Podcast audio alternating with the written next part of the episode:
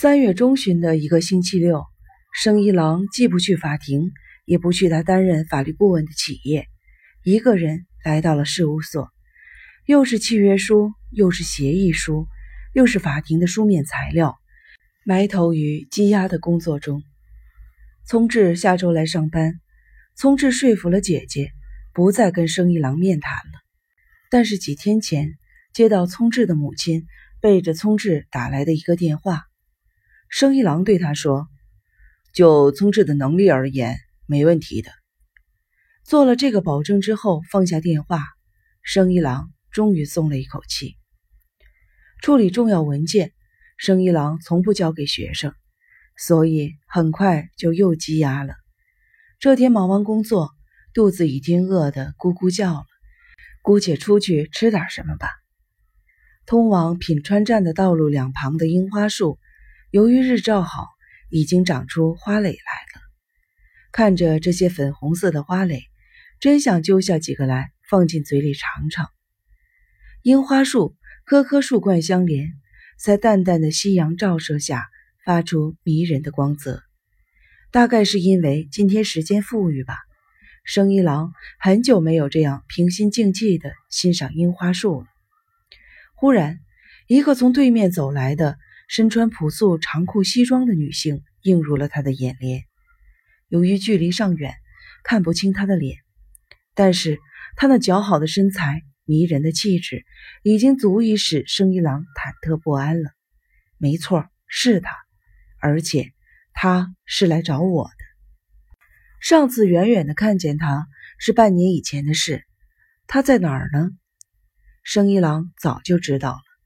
认识聪智以前。就知道了，但是生一郎一直在努力的远离他，因为他很怕打扰了他，更怕他看到自己已经完全变成另外一个人了。最大的理由是自己没有资格出现在他的面前。生一郎想离开此地，可是两脚无论如何也不听使唤，慌乱之中走进附近的便民商店，下意识的。走到摆着杂志的架子前，随手抽出一本杂志，翻阅起来。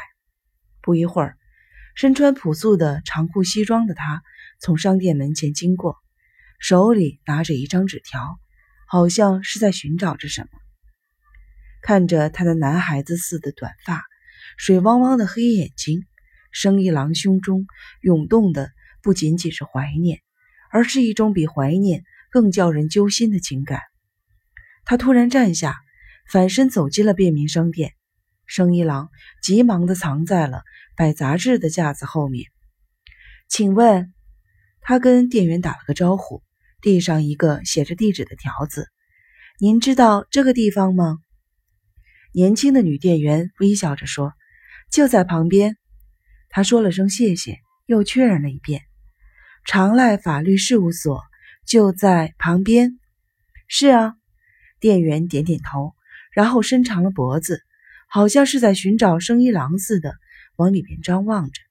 可是聪智的姐姐并没有注意到店员的行动，径直的走出了店门。生一郎瞅了个空子，从认识他的那个女店员面前匆匆而过，出了商店，朝着跟事务所相反的方向跑去。跟聪智的姐姐一起。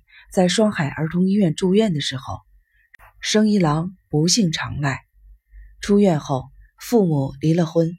他虽母姓，名字里的“生”当时是“生”，“生”字是连长相都不记得了的父亲选定的。母亲嫌难写，改为了“生活”的“生”。每当他把名字写为生一郎的时候，总免不了挨母亲的骂：“你就那么怀念抛弃了我的那个臭男人呢？”为此，甚至还挨过打。不知什么时候，他总算习惯了使用“生”字。有时他还这样想：“生”这个字，对于有气无力的活着的自己来说是很合适的。而且，在双海儿童医院住院的孩子们绝不会叫他的真名。生一郎没有回事务所，来了一辆出租车，回到了自由之丘附近的世田谷区奥泽的公寓。电梯坐到五层，走出电梯，来到自己的房门前时，看见一个女人站在那里。生一郎一惊，不由得停下了脚步。那个女人抬起头来，大红毛衣、黑色的超短裙、长筒靴，模特似的化妆，一张明朗的、带着几分傲慢的脸。女人娇滴滴地说了声：“您回来啦。”是在事务所打工的女大学生真木广美。生一郎长长的吐了一口气，慢慢的走进广美，吓了我一跳。有事吗？从这附近经过，记得老师家就住在这一带，顺便来看看。我说谎了。广美笑得有些不自然。其实我是专程来看老师的。事务所没有人接电话，我想您可能在家里呢。这个是送给您的。说着，把一盒西式糕点举到了生一郎眼前。在自由之丘站前。有一家看起来很好吃的点心铺，一起吃好吗？好像是在逼着生一郎跟他一起吃糕点，但由于举止大方，一点儿也看不出来是在强加于人。听说广美的父亲在通产省供职，哥哥在一个大财阀的商社，但是广美从来不夸耀自己的出身，反而对那种让人产生优越感的环境感到厌恶。但是现在的生一郎根本没有接纳他的心情。你看，你特意跑到我这儿来了。生一郎打算尽量委婉的拒绝。广美失望的大叫一声，但马上恢复了常态，爽朗的说：“我就这么被人给甩了？”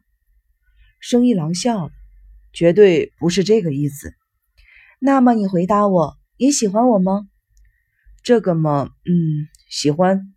不过不是那种意义上的喜欢，不管是什么意义上的喜欢，喜欢就行啊。广美放心的笑了笑，说：“此前的他可能是既紧张又不安的。”生一郎好像想起了什么：“你跟你的九板师兄之间好像是有点什么似的吧？”广美耸了耸肩：“我把他给回绝了。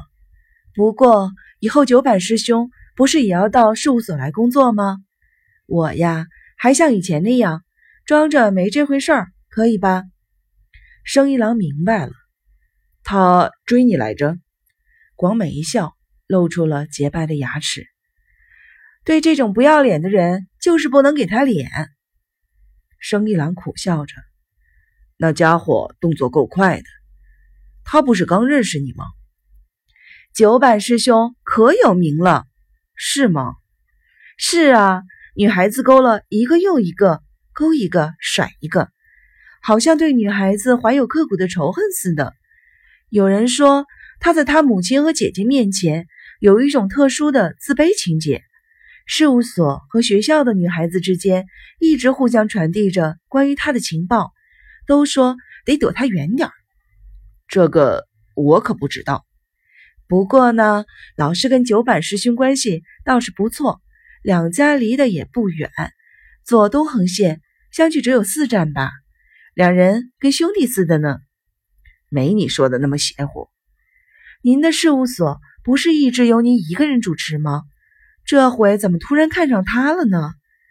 当然，他很聪明，也说得上是个人才，不过既没有实际工作经验。又喜欢追逐女性，进了事务所不叫人议论您才怪呢。